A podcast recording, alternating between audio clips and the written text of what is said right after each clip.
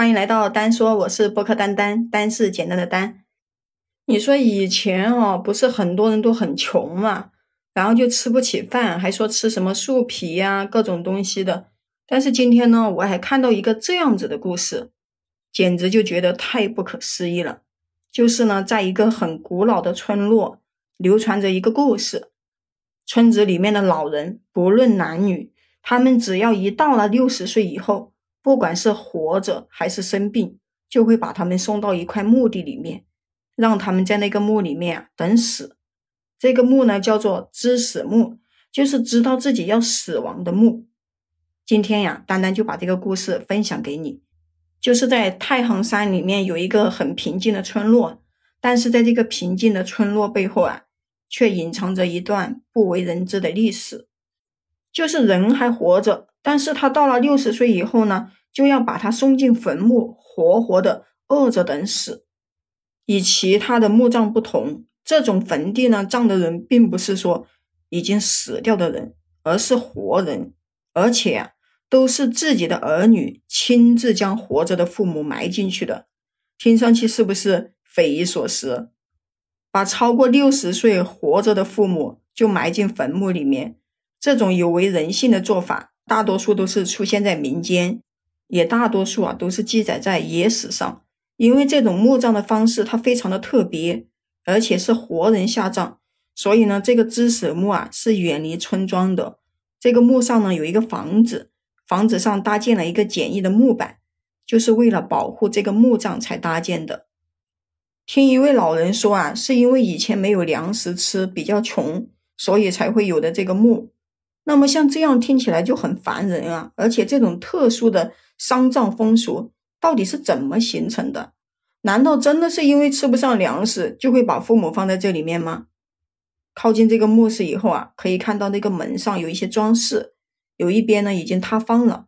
这个墓的门口呢有一些花纹，就可以判断出来是宋金时期的。在墓室的前方还可以看到一些零散的木桩。就是用来封住木门的。这些老人呢，被送在这里之前，会有人给他们送饭的。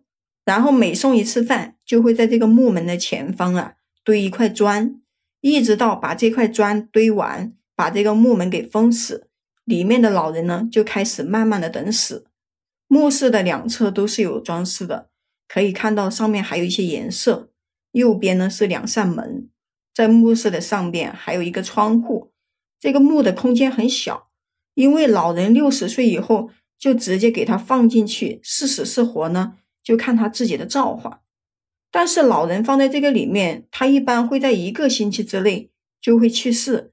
有些条件好一些的家庭呢，会在这里给老人送饭，直到他死亡为止。所以这里边它并不是一个传统意义上的墓室，它只不过是一个六十岁老人。暂时居住、等待死亡的一个地方，有没有觉得像以前古代的养老院？它的空间呢也很小，在里面呢就可以坐一个人，高度差不多就一米五左右。那这种上葬的方式是从什么时候开始的呢？又是谁发起的呢？丹丹呢来给你讲解一下哈。这种制度啊，最先开始是和秦始皇有关的。那大家都知道，秦始皇在登基以后。做过一件大事，叫做焚书坑儒。但是焚书坑儒以后，他还是心有余悸。于是呢，他又下了一道旨，就是无论是男是女，只要活到六十岁不死的，一律活埋。为什么呢？因为秦始皇啊，他认为这些老人的思想非常的念旧，他担心这些年龄大的人啊，就是会怀念前朝的旧思想。所以他就把六十岁的老人全部活埋，但是这个制度在执行了一段时间，就忽然停止掉了，并没有延续下来。到了宋朝以后呢，开封府的包拯就接到了百姓的报案，有人说啊，在深山里面有一个像人的怪物，他经常下山，闹得这个周围的百姓呢生活不得安宁。于是这个包拯呢就和这里的老百姓开始进行调查，最终啊，他们抓出了一个。墓里面的活人，最后一问才知道，就是他活着的时候就把他放在了这个墓里边。他为了逃生，为了生活，所以才下山骚扰百姓。当时的皇帝宋仁宗，他觉得这件事情呢伤风败俗，就废除了这个知史墓的制度。但是在民间还是有这样的制度继续发生，这又是为什么呢？在古代呀，有一种愚昧的说法，说是父母的寿命超过了六十岁，就是在享受子孙后代的生命福报，会对家族不利，所以呢，就把这些父母啊满六十岁的人呢送到墓里面去。还有一个原因，就是在当时的古代，或者是更早之前，家里面的老人上了年纪呢，就干不动活了。这个本来就不够家中吃的食物，又多了一张嘴，所以呀，当时的子女就把他们的父母送到了这里，为的就是少吃家里面的粮食。听起来简直太不可思议了。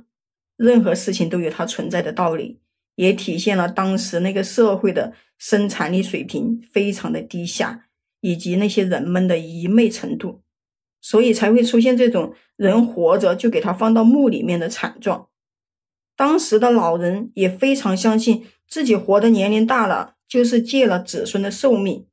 这种荒谬的传说，也就让当时的老百姓啊很相信，他们也心甘情愿的接受这种方式。